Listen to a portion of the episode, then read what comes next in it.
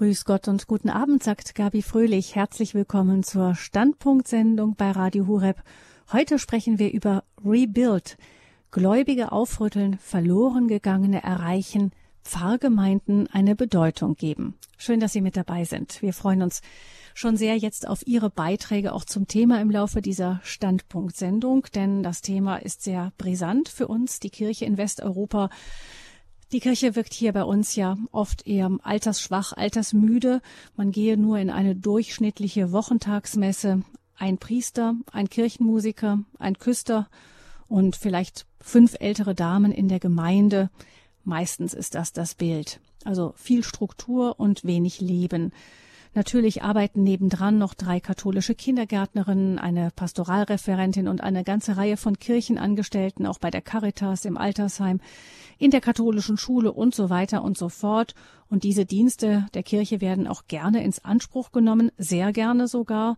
Aber auf das Gemeindeleben hat das in aller Regel kaum eine Auswirkung. Auf der anderen Seite treffen sich dieses Jahr 11.000 zumeist junge Deutsche auf der Mehrkonferenz vom Gebetshaus Augsburg, um gemeinsam Gott zu loben und anzubeten. Mehr als 7000 Jugendliche waren es beim letzten Pfingsttreffen der Loretto-Gemeinschaft in Salzburg. Wie passt das zusammen? Das Interesse an Glaube und Kirche scheint da zu sein, auch unter jungen Leuten, nur in der normalen Pfarrgemeinde spiegelt sich das kaum wider. Im US-amerikanischen Baltimore, nicht weit von Washington entfernt an der Ostküste der Staaten im Staat Maryland, gibt es eine katholische Gemeinde, da sind die Gottesdienste brechend voll. Rund 200 Gemeindemitglieder sind an der Gestaltung der Sonntage im Gemeindezentrum mit insgesamt vier heiligen Messen beteiligt. Allein 56 beteiligen sich an der Gestaltung der Gottesdienste selbst. Keine Ordensgemeinschaft, auch keine geistliche Bewegung dahinter. Eine ganz einfache katholische diözesane Pfarrgemeinde, ein Pfarrer, seine Mitarbeiter und seine Gemeinde. Was ist in Baltimore passiert, dass aus einer sterbenden Kirchengemeinde ein blühendes missionarisches Zentrum wurde? Das fragen wir heute den Theologen Johannes Seidel. Er ist Berater bei Pastoralinnovation für Glaubenserneuerung in katholischen Pfarrgemeinden und er ist uns zugeschaltet vom Starnberger See. Herzlich willkommen, guten Abend, Herr Seidel. Grüß Gott, Frau Fröhlich. Und mit dabei ist auch direkt aus Baltimore zugeschaltet unser zweiter Gast, der österreichische Theologe Florian Mittel. Er ist derzeit mit einem Forschungsaufenthalt zu Gast in der Nativity Church, um die geht es in Baltimore, von dort uns zugeschaltet. Herzlich willkommen, Herr Mittel. Guten Abend, danke, dass ich dabei sein darf. Ja, bei Ihnen ist noch nicht ganz Abend, nicht noch am noch ganzen ganz, Tag. Nein. Genau. Herr Mittel, ich gehe mal davon aus, dass Sie heute in der Nativity Church in Baltimore in der Messe waren. Was hat sich denn Ihnen da für ein Bild geboten heute am Sonntag? Ja, also extrem volles Haus, Sie haben schon angesprochen. Jetzt kommt man zu uns bei den vier Messen am Sonntag und eine Abendmesse am Samstag über 4000 Leute jeden Sonntag.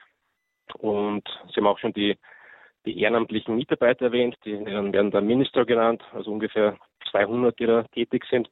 Und das fängt an bei einem Parkplatzeinweisern, also wenn man mit dem Auto kommt, Amerika, natürlich kommt jeder mit dem Auto, ähm, wieder mal dort gleich freundlich begrüßt, man hat keinen Stress, man kommt an den Platz zugewiesen, kann ganz bequem zur Kirche marschieren, wird dort nochmal begrüßt, wird die Tür aufgemacht, dann geht man hinein in das Kirchengebäude, da gibt es dann auch die Host Minister, die helfen, einen Platz zu suchen also man wird von Anfang an gleich einmal drei, vier, fünf, sechs, sieben Mal angelacht, äh, begrüßt freundlich und dann geht's los mit einer tollen Musik und geht dann nahtlos über in äh, den normalen Gottesdienstablauf, den man kennt, aber noch mit einer gewissen Würze in der Sprache, in der Botschaft und man fühlt sich einfach von vorn bis hinten sehr willkommen. Hm, also über 4000, ich meine, das sind Zahlen, da freuen wir uns bei großen Treffen drüber, wenn die einmal im Jahr stattfinden. Ja. Ähm, das ist dann jeden Sonntag so. Jetzt könnte man sagen, vielleicht gut USA, ist da der Kirchenbesuch nicht insgesamt auch ein bisschen, also ein bisschen zahlreicher? Schon, dieser Einwand kommt auch immer, wenn ich darüber spreche in, in Europa, bei uns in Österreich oder in Deutschland. Es gibt eine andere Mentalität und es, die Amerikaner gehen im Schnitt, gibt schon noch mehr in die, die den Gottesdienst regelmäßig besuchen. Aber auch hier klagen alle Konfessionen darüber, dass sie Leute verlieren. Also auch die haben die gleichen Probleme wie wir im Endeffekt. Nur gibt es hier einfach Wachstumsbeispiele, die es sonst nirgends gibt. Und da ist Nativity eines davon.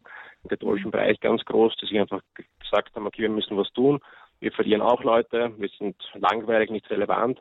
Wir müssen etwas anderes überlegen und die haben geschaut, haben ein bisschen über den Tellerrand hinausgeschaut, sind zu evangelikalen Kirchen gegangen, bei denen es funktioniert, haben von denen gelernt und haben die Sachen übernommen, sich angepasst und das funktioniert wunderbar. Also, da sind schon einige Stichworte gefallen. Ich denke, das können wir später noch ein bisschen vertiefen, eben dieses Schauen und was müssen wir anders machen. Ich habe das Gefühl, bei uns ist es so, wir versuchen immer intensiver das zu machen, was wir schon lange machen und es passiert mhm. dann dennoch nichts. Also einfach diese genau. Idee, sich hinzusetzen und sich zu überlegen, was müssen wir denn anders machen und wo läuft es eigentlich und können wir da nicht mal gucken, warum das da so gut läuft? Was können wir da lernen? Das sind sicher schon mal Ansätze, die die schon eine Richtung geben. Vielleicht noch ganz kurz zu Ihnen persönlich. Sie haben ähm, Theologie und Romanistik studiert, nein, Theologie studiert und sind ähm, Genau, Theologie und Französisch, ja, Romanistik, ja. Genau, Romanistik studiert in Graz und Paris, richtig, und haben promoviert genau. zu Gabriel Marcel nebenbei, waren Religionslehrer, mhm. Referent für Erwachsenenbildung, Vizepräsident der katholischen Aktion in der Steiermark. Wie kommt man denn von der katholischen Aktion Steiermark nach Baltimore?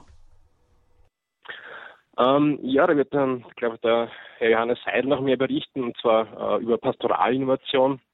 Das ist ein Unternehmen, das bei uns in, in Graz vom äh, Dr. Georg Plan gegründet worden ist.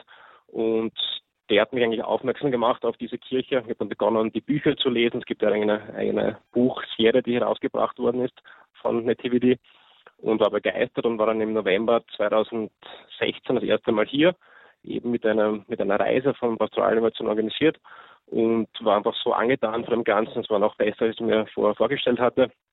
Bin dann in Kontakt geblieben mit den Verantwortlichen und so ist dann die Idee gekommen, dass ich eigentlich mal ein Praktikum machen könnte, ein längeres und wirklich schauen kann, das von Anfang an mitzubekommen, wirklich in dieses, in dieses Universum einzutauchen und dann versuche, eben diese Dinge nach Österreich mitzubringen. Hm. Pastoralinnovation mit den deutschen Worten gesagt, Seelsorge, Erneuerung. Ähm, Johannes Eidel, Sie arbeiten äh, dort auch seit einigen Jahren. Sie sind, haben Theologie und Philosophie studiert, waren in München und auch in Paris, ähm, haben dort die Kirche in einer säkularisierten Welt äh, hautnah mitbekommen. Sie haben dann zwölf Jahre lang äh, Glaubenskurse koordiniert, organisiert, begleitet in ganz Deutschland. Diese Kurse waren auch wirklich gut besucht. Ähm, die haben vielen Menschen auch viel gebracht, aber sie hatten dann doch irgendwann das Gefühl, ähm, ähm, da muss noch was anderes her. Was hat Ihnen denn da gefehlt?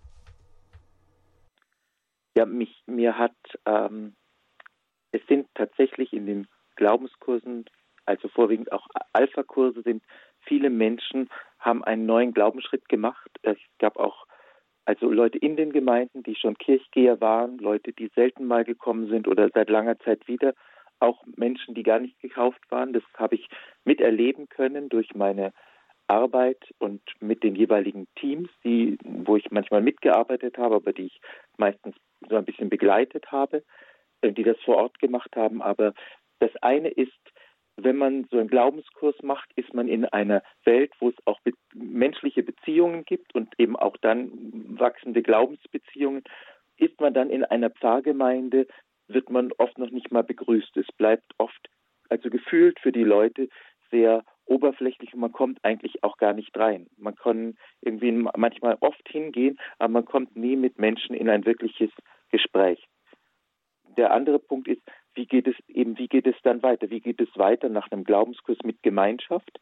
Und wie geht es auch weiter mit meinem Glauben? Gibt es andere, wo ich im Glauben weiter wachsen kann? Gibt es nicht nur Angebote, gibt es auch andere Menschen, wo ich wachsen kann? Und das, was mich auch, also was, was ich merke, das was ein, ein, ein ganz wichtiger Moment ist, ist, dass die Pfarrgemeinde und ihre Leitung sieht, was ist eigentlich ihr Kernauftrag?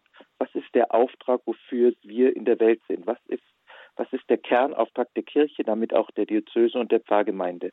Und oft ist es so, wir machen etwas, aber wir orientieren uns nicht mehr neu an unserem Kernauftrag. Und, und manchmal orientieren wir uns auch nicht an diesem Kernauftrag, weil wir schon ein bisschen resigniert haben. Alle, weil wir sagen, naja, das ist eh alles schwierig und die moderne Welt und die Leute und so. Und dann schrauben wir eigentlich unseren, unser, unseren Kernauftrag zurück und sagen, naja, es reicht ja schon, wenn und so.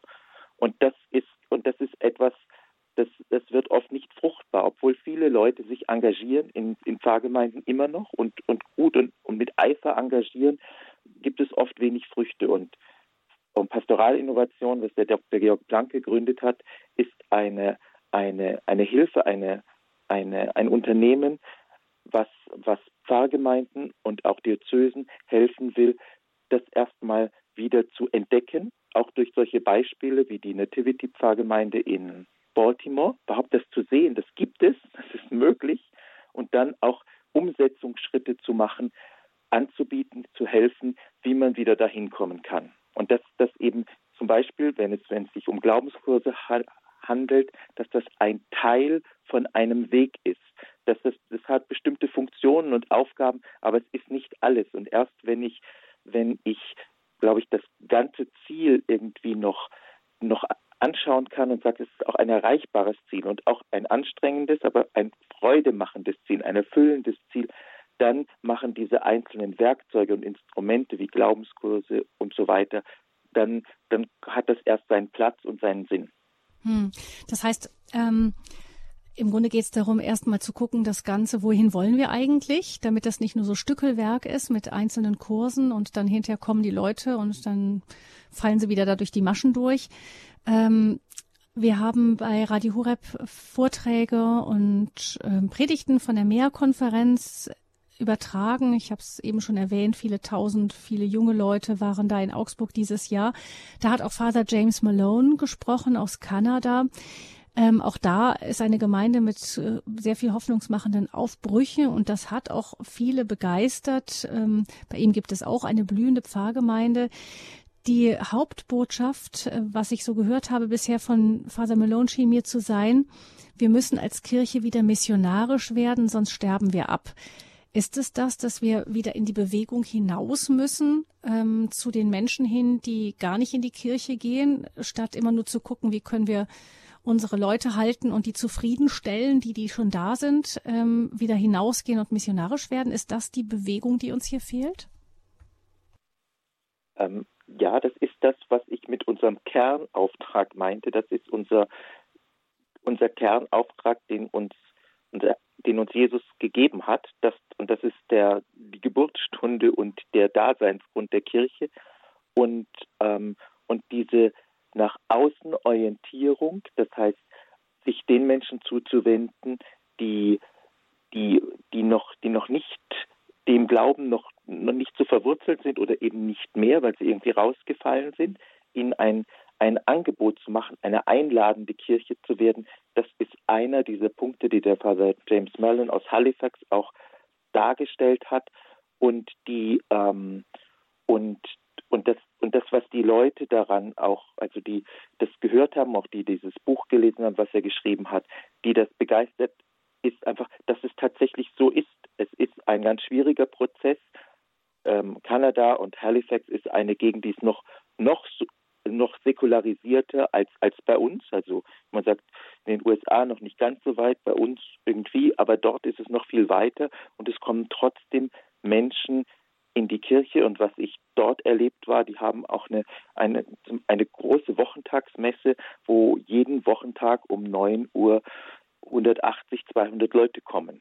Und das, und das hat, das war so ein kleiner Punkt, der mich auch bewegt hat, um zu sehen, ja, das ist möglich. Das ist, jede Gemeinde hat dann, die auch so einen Weg geht, hat unterschiedliche Schwerpunkte, aber überhaupt zu sehen, das gibt's in einer normalen Pfarrgemeinde, das hat mich auch sehr berührt oder auch viele Leute, die jetzt das, das gehört haben von Father James Mellon, der war mehrere Tage ja in, in Deutschland. Das ist, ist auch, was sie berührt haben und was auch ein Punkt ist, ein Startpunkt für eine neue Hoffnung. Mhm. Also erstmal zu sehen, das geht. Jetzt wollen wir mal schauen, was dort gemacht wird. Also sowohl von äh, Father James Mellon als auch eben in Baltimore. Baltimore, da ist für mich so die Frage, vielleicht, Herr Mittel, können Sie uns mal ganz kurz äh, zusammenfassen, was so das Konzept dort ist? Also Sie haben, wir haben eben gehört, man setzt sich hin, man überlegt sich, was funktioniert nicht und was können wir anders machen und worauf ist man dann gekommen? Was muss man anders machen? Mhm. Also geht genau um dieses Missionarische, wenn man in die Bibel schaut, Jesus, der war schon auch in der Synagoge, aber nicht nur oder sogar wahrscheinlich gar nicht so viel im Vergleich zur anderen Zeit. Er war ganz viel unterwegs, er war am Marktplatz, er war bei den Menschen, er hat Menschen besucht, sich einladen lassen, war zumindest bei einer Hochzeit, also auch bei Feiern dabei. Und dort, wo er war, hat mit Menschen gesprochen. Dieses Missionarische, dieses Hinausgehen und darauf, dass diese Leute, die Leute begeistern können. Und wir haben zwei Chancen, glaube ich. Einerseits, die Kirche ist immer noch relevant. Sie kann bei ganz vielen äh, wichtigen Punkten im Leben ist sie da, also Taufe, Firmung, Hochzeit und so weiter. Weihnachten, Ostern, also Leute kommen noch. Nur dann muss es passen. Dann muss dieses, dieses, diese Atmosphäre so gut sein, dass sich Menschen, die sonst nicht, nicht gekommen denken, ja, da komme ich wieder. In den TVD sprechen sie von diesem irresistible welcome, also ein, wirklich ein unwiderstehliches Willkommen muss man da irgendwie kreieren. Also eine Willkommensatmosphäre, dass Menschen einfach sich wohlfühlen, sich äh, merken, dass jemand da, der sich freut, dass ich komme. Das ist keine Clubmentalität, die sind nicht abgeschlossen, die wollen nicht etwas für sich machen, sondern die machen etwas für mich und die haben mir etwas zu sagen. Und da gibt es so drei wichtige Elemente, also willkommen eben über die äh, ehrenamtlichen Mitarbeiter und auch die Hauptamtlichen, die einfach da sind, die freundlich sind, die Auskunft geben, die äh, aufmerksam sind auf neue Leute, die kommen. Dann die Musik ist ganz wichtig, also es muss eine Musik sein, die die Menschen irgendwie berührt emotional. Da haben sie recht viele rumexperimentiert und jetzt haben sie so eine Mischung gefunden, so das ist so eine, wie würden sagen, Worship-Musik, so ein bisschen aus den 80er Jahren oder also da gibt es auch Anklänge, die einfach für viele Menschen, äh, die vielen Menschen gefällt, die, wo viele Menschen mitmachen können. Gleichzeitig haben sie aber auch um die Wandlung herum, um die Eucharistie herum, äh, Elemente vom gregorianischen Choral, also durchaus auch sehr traditionelle Elemente, die eben auch Menschen ansprechen, die darauf mehr Wert legen. Also willkommen, Musik und dann ganz wichtig ist die, die Predigt, die Message, wie Sie sagen. Also ich muss den Menschen etwas mitgeben, was für sie relevant ist. Es hilft nichts, wenn ich da als Priester das Evangelium perfekt auslege mit ganz vielen theologischen Feinheiten zum Beispiel, sondern ich muss das irgendwie mit der Lebenswirklichkeit der Menschen verknüpfen. Und hier in Activity haben sie immer so eine Message Series, nennen sie das. Also sie haben ein bestimmtes Thema, zum Beispiel äh, jetzt in Adventszeit hatten wir Unwrapping Christmas, also Weihnachten auspacken wieder sich überlegen, was ist, was bedeutet Weihnachten eigentlich, was steckt da dahinter. Und das hat man dann von Woche zu Woche behutsam aufgebaut und man hat dann am Heiligen Abend zu Weihnachten das große Finale mit über 11.000 Menschen. Und so über 11.000 Menschen deswegen, weil wie gesagt, Weihnachten ist ein wichtiger Moment im Jahr, da kommen viele Leute. Deswegen ist sogar die Kirche hier zu klein. Und vor ein paar Jahren sind sie da ausgesiedelt und sind zu den Fairgrounds gegangen. Also Fairgrounds, das ist eine, ein Messegelände. Da finden unter dem Jahr äh, Motorradrennen statt oder irgendwelche Shows. Es wird auch Cow Palace genannt, weil dann wieder Rinderausstellungen sind. Also die mussten schon ein paar Jahren das die Weihnachtsmärkte dorthin verlegen, weil sie Platzmangel hatten.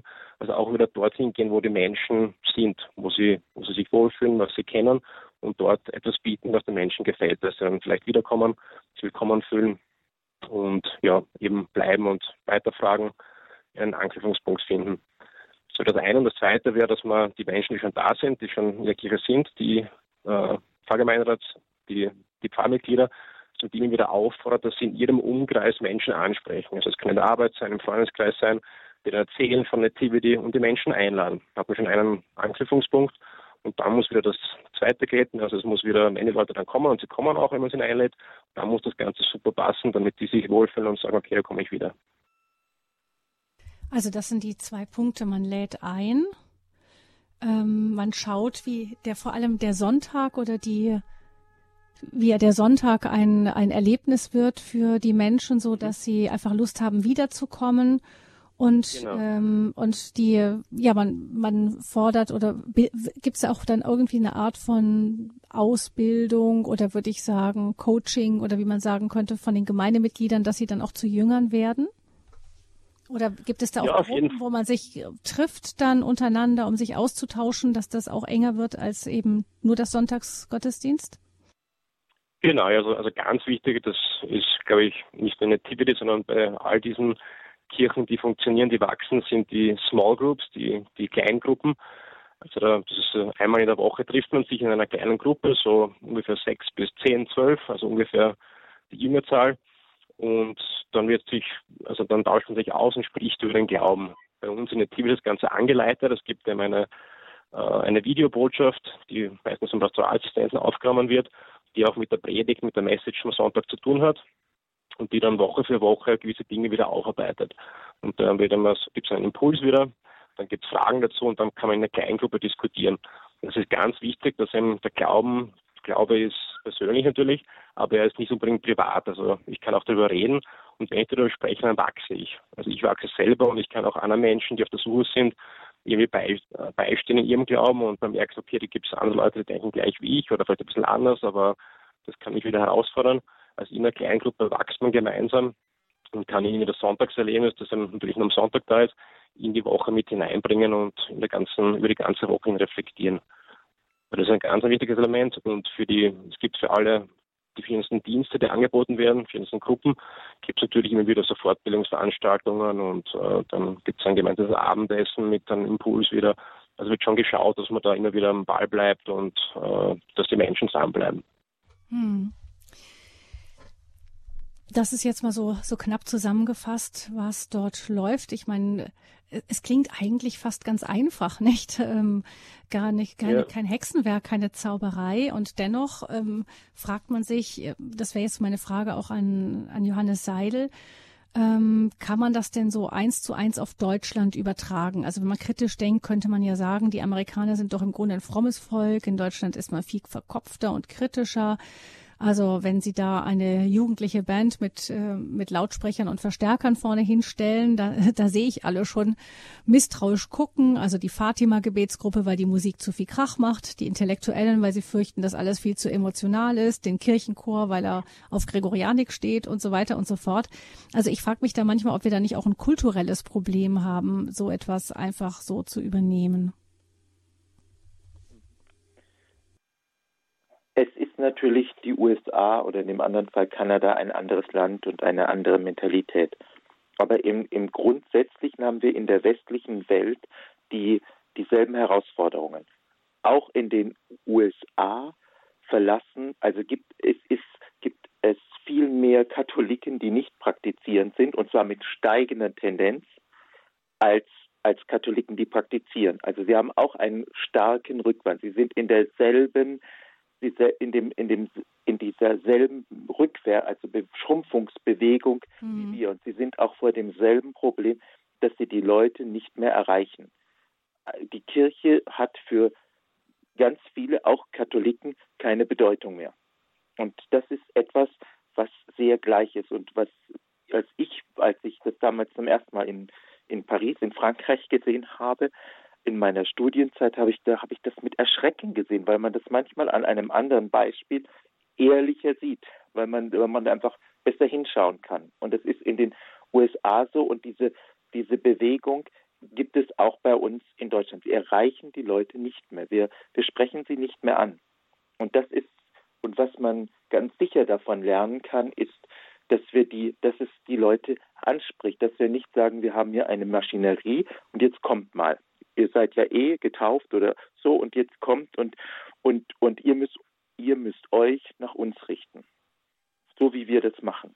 Ein und und die ähm, manchmal haben die Leute, die bei uns kommen, einfach den auch den Eindruck, das habe ich aus Gesprächen gehört und mir geht es manchmal auch so, da läuft so ein bisschen eine Maschinerie ab, aber ich selbst bin gar nicht beteiligt, bin auch nicht irgendwie gefragt, es kümmert sich keiner um mich.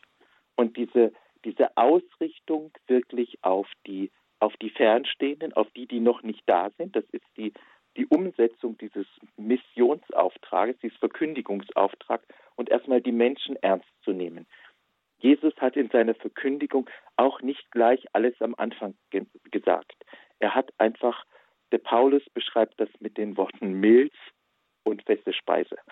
Und er hat einfach, die Leute konnten erstmal ankommen und sie waren angenommen und sie waren irgendwie aufgenommen. Hat, man, er hat, die Leute haben bei ihm gemerkt, heute das Sonntagsevangelium, sie sind da bei ihm und es ist etwas, was sie, was sie anzieht zu bleiben. Und, und, das, und diese menschliche Annahme, mir fällt so ein Punkt ein, Manchmal in Baltimore in der Nativity-Pfarrei ist der Parkplatz zu klein für bestimmte Anlässe, obwohl wir jetzt einen größeren Parkplatz haben, etwas, aber er ist dann zu klein. Und dann werden die Gemeindemitglieder aufgefordert, an einem weiter, entfernt, weiter entfernten Parkplatz, einen halben Kilometer oder so, zu parken. Da gibt es einen kleinen Shuttlebus, den habe ich das letzte Mal auch gesehen. Und der, der geht dorthin und das sagen die Leute, die regelmäßig kommen, sollen doch da parken, damit die Leute, die irgendwann mal auftauchen und relativ neu sind, irgendwie eine Möglichkeit haben anzukommen. Und, das ist bei uns ganz selten so, dass wir uns wirklich um die kümmern. Wir schauen, dass wir unsere Plätze haben und die anderen stehen oder die anderen finden keinen Parkplatz, wenn die mit dem Auto kommen. Und sich wirklich aufzurichten, auszurichten, dass die überhaupt erstmal ankommen können und gemerkt merken, sie sind geschätzt. Das ist einer der Punkte, den wir lernen können, der uns auch herausfordert und der sich dort in der Nativity-Pfarrgemeinde durch alles durchzieht. Und das ist einer der Punkte, den wir, das, glaube ich, der spannend ist, überhaupt umzusetzen. Wie werden wir eine einladende Pfarrgemeinde, eine einladende Kirche? Das heißt, von den ähm, ja einfach auf, an die Menschen denken, die wen will ich ansprechen und wie lässt er sich ansprechen. Also ich habe schon auch gehört von Leuten, die ähm, die wirklich Kirche, aktiv in der Kirche sind und die auch durchaus ein missionarisches Herz haben und die sich manchmal fragen, was suchen denn die Leute überhaupt, die nicht mehr in die Kirche kommen? Also suchen sie überhaupt etwas? Mir hat mal eine, eine junge Frau gesagt, die war, kam aus Italien und ähm, lebte in Holland, lebte sie in der Zeit und sie sagte halt, ähm, sie fühle sich wie jemand, der mit einem Eimer Wasser in der Wüste herumläuft und den Menschen etwas zu trinken anbietet und die Leute sagen, ja, es ist nett von Ihnen, aber ich habe eigentlich gerade keinen großen Durst und wenn ich Durst bekomme, dann tut's die Coca-Cola eigentlich auch. Also äh, will damit sagen, äh, wie soll man Menschen in die Kirche locken, die sagen, dass für sie Gott einfach gar nichts besonders interessant ist und eigentlich auch gar keine echte Größe ist. Also nichts, worüber sie irgendwie größer nachdenken oder was sie in Betracht ziehen. Ja, also ich nehme mal das Stichwort mit der Coca-Cola auf. Ich habe letztens einen Werbespot gesehen von Coca-Cola, von jemandem, der trinkt so eine Coca-Cola und die Botschaft hat, er wird damit Neues erleben, neue Beziehungen eingehen. Und die Firma Coca-Cola, die irgendwie weit verbreitet ist, ähm, also das Getränk, wirbt damit, neue Beziehungen einzugehen.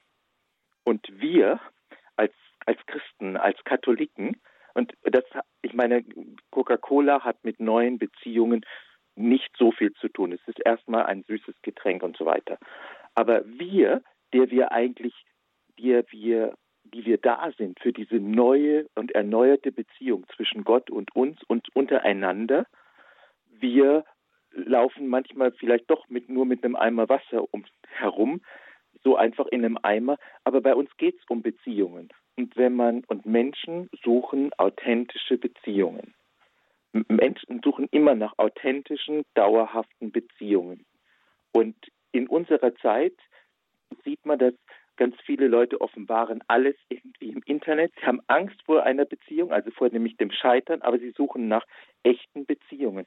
Und, und das ist ein Punkt, wo wir ansetzen können, zu sagen, wenn wir das wirklich leben, wir haben authentische Beziehungen. Es gibt Leute, die kommen zu uns nicht, weil wir was für ihnen wollen, weil wir sie verzwecken sollen, wollen und weil sie gleich ändern wollen, sondern wir, wir, wir sind da, um sie erstmal so anzunehmen, auf sie zuzugehen, wie sie selbst sind oder sie zu empfangen, wenn sie zu uns kommen, wie, wie sie sind. Und das ist ein ganz wichtiger Punkt. Das ist eigentlich, das ist keine Propaganda, das ist, das gehört zu dem Wesen dessen, was wir als Kirche sind und was unser Grundauftrag ist. Meine Beziehung ist auch das, was ähm, junge Leute immer wieder ja, was das Wichtigste zu sein scheint. Und selbst wenn es auf so banalen medialen Wegen läuft, nicht, man ist eigentlich ununterbrochen in Beziehung auf Beziehungssuche. Also das ist das, was Sie sagen, das ist das, was die Menschen eigentlich suchen. Und das ist das, was sie vielleicht zunächst mal auf der menschlichen Ebene erfahren, bevor sie dann ähm, überhaupt sie anfangen, sich vorzustellen, dass es auch eine Beziehung zu Gott geben kann.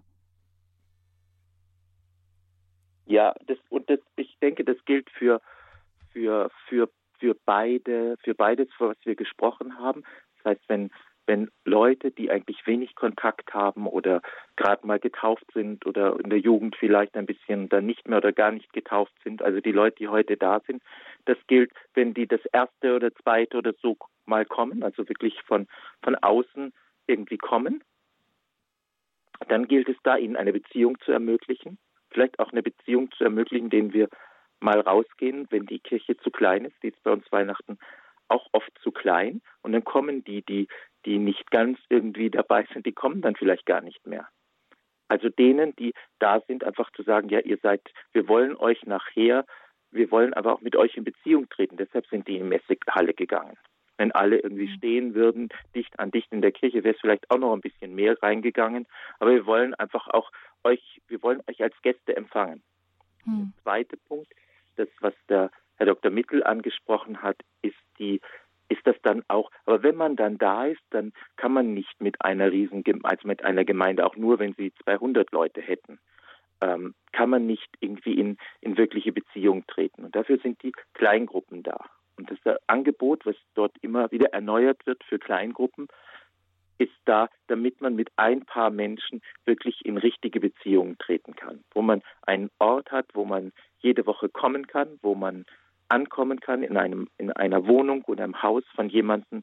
Und dann gibt es in diese mit der Zeit gibt es eine größere Offenheit und mit der Zeit gibt es einen Ort, wo mich die anderen tragen, wenn ich mal einen Durchhänger, ein Problem habe und wo ich auch erfahren kann als Einzelner, dass ich auch von Bedeutung bin, weil ich auch andere mittrage, die Hilfe brauchen oder Gemeinschaft haben oder die Probleme haben, dass ich sie auch mittragen kann. Das ist etwas sehr Schönes. Rebuild, Gläubige aufrütteln, verloren gegangene erreichen, Pfarrgemeinden eine Bedeutung geben.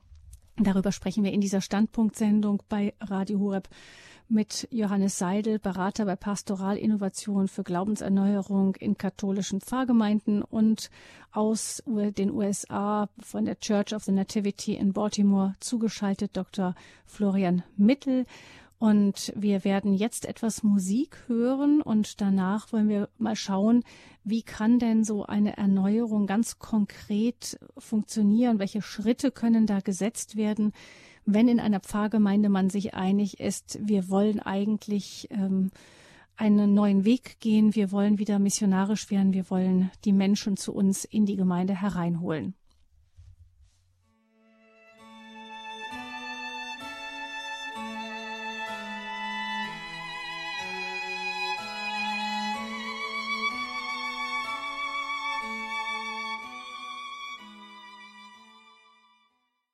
Ja, also so ein Kernpunkt der Vision ist dann relativ einfach. Sie sagen, wir wollen Kirche wieder wichtiger machen, wir wollen wieder Menschen zu Gott führen. Und das machen wir, indem wir, äh, also auf Englisch, äh, we grow disciples who are growing disciples. Also wir äh, machen Jünger, die selber als Jünger wachsen. Das funktioniert im Englischen besser, also who are growing disciples, die selber wachsen als Jünger und die auch in ihrem Tun andere Menschen beeinflussen und zu dieser Jüngerschaft führen was sie damit meinen, also als, als Jünger Jesu, was das bedeuten kann. Das ist ein Weg, was wir schon angesprochen haben, weg von dieser Clubmentalität, weg von dieser Konsumentenhaltung. Bei uns ist oft so, wir gehen in die, in die Messe, wir konsumieren, schimpfen vielleicht, weil das nicht gepasst hat und gehen wieder. Wir bringen uns, bringen uns nicht ein. Und in der Nativity, das war so ein, ein Aha-Erlebnis vor einigen Jahren. Sie haben ganz viel probiert, also verschiedene Veranstaltungen, ein Format, das ganz gut funktioniert hat, waren die Family Friendly Fridays, hat das geheißen. Das waren immer die Freitage in der Fastenzeit. Und das haben sie ganz groß gemacht mit einem Gratisessen, mit äh, einem Impuls, mit einem Gottesdienst, mit Diskussion, äh, mit Unterhaltung. Also eigentlich gutes Programm, auch sehr gut besucht gewesen. Nur sie haben gemerkt, es ändert, ändert sich nichts. Die Menschen gehen hin, amüsieren sich, aber sie gehen und bleiben eigentlich gleich, wie sie vorher waren. Und das war so ein Abend, wo dann irgendwie das Fass übergelaufen ist. Der Pfarrer Michael White hat selber auch Essen serviert. Eine Suppe war das. Und eine ältere Frau kommt zu ihm und sagt, die Suppe ist aber schlecht. Und da ist bei ihm irgendwie sind bei ihm so die Sicherungen durchgebrannt. Also diese Dame hat sich beschwert über das gratis Essen und er hat gesagt, okay, das, das reicht jetzt und wir müssen etwas tun. Und sie haben dann einfach systematisch haben sie sich überlegt, was in ihrer Pfade funktioniert, was nicht funktioniert.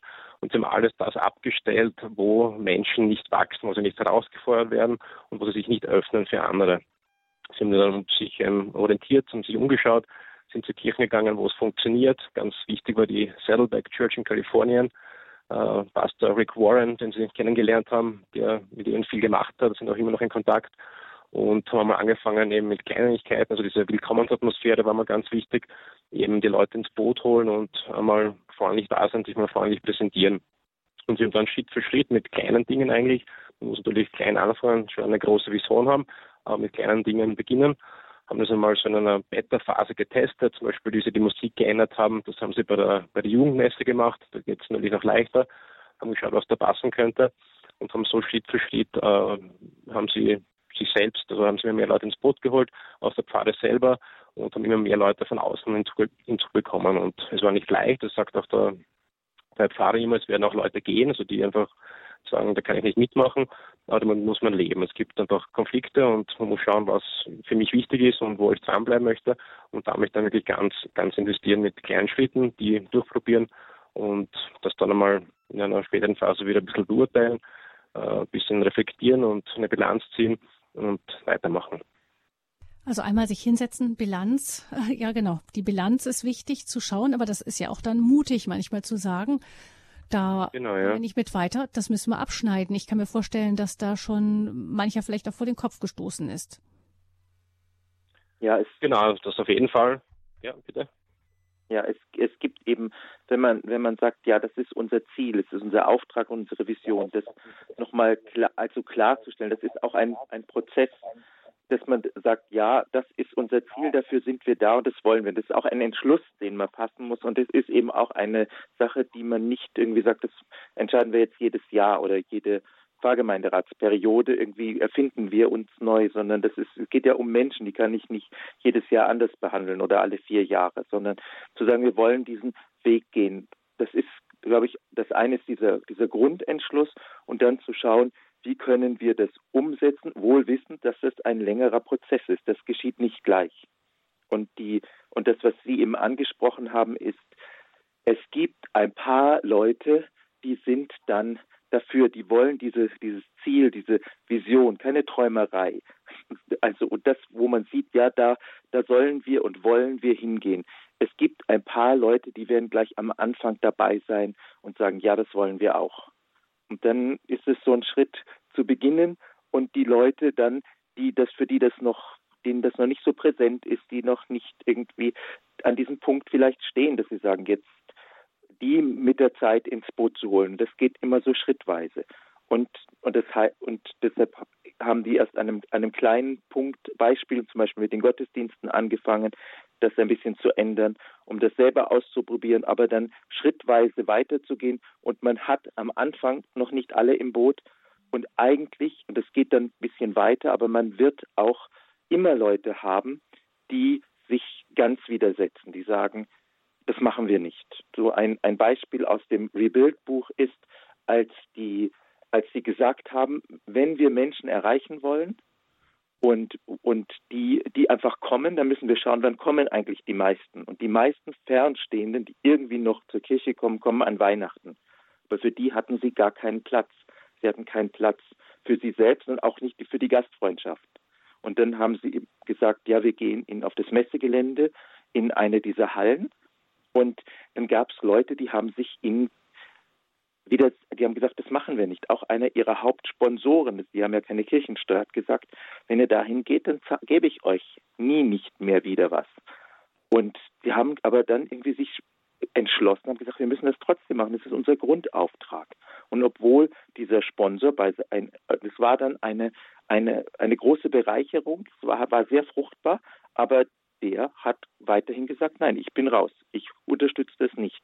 Und so einen Weg zu gehen auch heißt, Leute auch einzuladen, den Weg mitzugehen, aber nicht die, die Grundfrage von denen, vielleicht zehn Prozent oder wie viel Prozent das sind, die sich dem voll widersetzen, sich nicht, sich nicht den, den Grundauftrag in Frage stellen zu lassen. Und das ist ein, ein schwieriger Prozess, weil man es nicht allen recht macht. Und ich denke da an diesen im Johannesevangelium, ans sechste Kapitel, wo Jesus, als er den Grundauftrag, als er das eigentliche Ziel, ich bin das Brot des Lebens, ähm, verkündet hat, sind ihm viele nicht mehr gefolgt. Und aber und damit wir kamen vielleicht nachher im Laufe der Zeit, nach Pfingsten kamen wieder welche von denen zurück.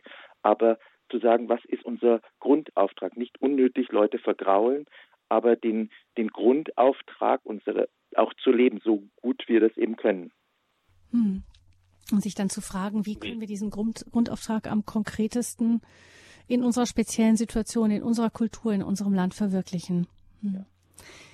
Um Gemeindeerneuerung geht es in dieser Standpunktsendung bei Radio Horeb 089 517 008 008. Das ist die Nummer zur Live-Sendung und gewählt hat diese Nummer Herr Hager. Er ruft uns aus Radolfzell an. Guten ja, Abend, Herr Hager. Guten Abend, äh, Frau Fröhlich und in die Runde. Ich hätte eine Frage an Herrn Mittel in Baltimore. Und zwar, ich finde es natürlich sehr gut, wie äh, da die Leute dann begrüßt werden und äh, Plätze zugewiesen werden. Aber ich äh, möchte doch fragen, wie viele katholische Gemeinden gibt es in Baltimore? Immerhin hat die Stadt 621.000 Einwohner. Das hätte mich also schon mal interessiert. Ja, da muss ich leider enttäuschen, das müsste ich selber nachschauen, wie viel es da genau gibt. Ähm, ich weiß nur, dass die Leute, also das wird auch den TVD immer wieder vorgeworfen, dass sie irgendwie von anderen Kirchen dann Leute stehlen, die zum TVD kommen. Und das stimmt nicht, weil die meisten Leute, die neu kommen, sind wirklich Leute, die vorher bei keiner Gemeinde dabei waren. Die wirklich schon von der Kirche, also wirklich entfernt waren, de-churched oder unchurched gewesen sind und die dann durch die Begeisterung wieder neu dazugelernt haben. Ja, aber heißt das, dass in allen Gemeinden so viele Leute dabei sind? Nein, im Gegenteil. Also das, das habe ich haben wir vorher versucht zu sagen. Also ist, auch in Amerika gibt es ganz viele Probleme. Also auch hier verlieren alle Kirchen, katholisch und auch andere Konfessionen, verlieren Leute. Es gibt aber ein paar Wachstumsbeispiele, vor allem bei den evangelischen, evangelischen Kirchen, aber auch im Nativity, wo auch die Kirchen wieder wachsen. Und das machen sie oder schaffen sie deswegen, weil sie bewusst Dinge anders machen, weil sie bewusst auf kirchenferne Menschen zugehen, mhm. ein Programm machen, weg von dieser Konsumentenhaltung und das bringt hier Früchte. Ja, dann ist das halt mehr oder weniger ein, ein, ein besonderes Beispiel eben dieser Gemeinde. So sehe ich das. Nicht? Äh, denn das wäre ja ein kleiner Prozentsatz. Äh, da müsste man natürlich ungefähr genau wissen, wie viele äh, katholische Pfarrgemeinden es da gibt in Baltimore. Es, es, es ist ja, schon, aber, aber natürlich ist gewachsen von ungefähr ein bisschen über 1000 auf über 4000. Also die haben sich in dieser Zeit, in dieser Zeit des Wandels vervierfacht. Und wenn das andere Kirchen nachmachen würden, können das auch andere Kirchen schaffen, natürlich. Mhm. Ja. Es gibt auch, wenn ich das hinzufügen darf, es gibt auch aus diesem und ein paar anderen Beispielen, allein dieses Rebuild-Buch hat sich jetzt insgesamt 130, wahrscheinlich inzwischen schon mehr, tausendmal verkauft. Und es gibt viele, und es gibt jetzt im April wieder eine, auch eine Konferenz, die man, die sie machen, wo man vorher in die in die Gemeinde kommen kann, das sehen kann. Und vom 14. bis 19. machen wir auch eine Reise dahin zu dieser äh, Rebuild-Konferenz. Und die ähm, und äh, ich war dort schon einmal bei der Konferenz vor zwei Jahren und es kommen ganz viele. Wir waren als Österreicher und Deutsche eine kleine Gruppe, eine, aber es gab ganz viele ähm, Gemeinden aus den USA, katholische Gemeinden, die da waren mit ganzen Teams, mit ihrem Pfarrer, und die sagen, ja, wir wollen davon lernen. Es ist auch so ein, ein, ein, ein bisschen ein Leuchtturm, wo man sieht, ja, der Turm kann wieder leuchten und wo andere kommen, davon zu lernen und sie verbreiten auch ihre, also das, was sie gemacht haben, ihren, ihre Erfahrungen kann man gut kann man gut nachsehen. Man kann das anschauen, wie das Kleingruppensystem funktioniert, was es bedeutet, diese Predigtserien zu haben. Ja. Es hat eine große Ausstrahlung auf andere und zwar nicht nur diese Nativity-Pfarrgemeinde allein, sondern auch an andere Pfarrgemeinden, die so einen Weg gehen, die ergänzen sich gegenseitig. Es gibt auch so Gemeinschaftskonferenzen und Treffen, wo Leute aus ähnlichen Gemeinden, die so einen Modellweg gehen, sprechen. Und das hat in den USA davon träume ich auch für unsere Länder, für Österreich und Deutschland. Also das wäre meine Sehnsucht. Das hat wirklich zu einer Erneuerungsbewegung geführt, die wirklich größer ist, wo man wirklich weiß, ja, das gibt es. Und die Gemeinden, die dafür offen sind, beginnen jetzt so in den letzten Jahren solche Wege. Sie sind vielleicht noch nicht zwölf Jahre unterwegs und deshalb sieht man vielleicht noch nicht so diese, das in diesen größeren Formen, aber sie nehmen die Grundidee, missionarisch zu sein, dass es Mensch, dass es der Grundauftrag ist, Menschen in die Nachfolge zu Jüngern zu rufen und auch ähm, die Grundidee von diesen kleinen Gruppen, von der, von der Willkommensatmosphäre, nehmen Sie auf und beginnen Sie bei sich. Also es ist etwas, was ausstrahlt von, von einzelnen Gemeinden, aber auf, ein, auf, auf, auf ganz viele. Ja, ja, gut. Ja, vielen Dank. Ja. Dankeschön, Herr Hager. Alles Gute nach Radolfzell. Einen schönen Abend Ihnen. Und der nächste ist Herr Netter, der aus Eichstätt anruft. Guten Abend, Herr Netter. Grüß, ja, grüß guten Abend. Ich habe mit hohem Interesse zugehört. Ähm, ich finde es ja großartig, dass es nicht nur Aufgabe der Priester, sondern auch der gläubigen Laien ist, die voll mitarbeiten, dass wieder mehr in die Kirche kommen und auch Fernstehende kommen. Das finde ich also ganz großartig. Und ich weiß, ich habe mal vor langen Jahren mal einen Artikel gelesen über einen Pfarrer in Österreich, glaube ich war er. Und ähm, der machte das so, dass er Mitglied war oder ist, ich weiß nicht, ob er noch lebt, bei der Feuerwehr und bei, ich weiß nicht, was für Vereinen. Und da war er aktiv dabei, mit in der Pfarrei, in diesem Dorf, mit dabei. Und der war so von den Leuten damit so irgendwie gleich anerkannt und irgendwie auf dieser gleichen Ebene irgendwie, das hat so gezogen, hat seine Pfarrei dann der Mutter Gottes ihrem Herzen geweiht. Also war ein, ein Erfolg hatte der. Der hat wirklich Kirchenbesuch gehabt, davon kann man wirklich träumen. Also äh, drum, so, das war jetzt natürlich nur der Pfarrer selber, aber es scheint, es funktioniert was. Das wollte ich einfach nur so als Beitrag noch mhm.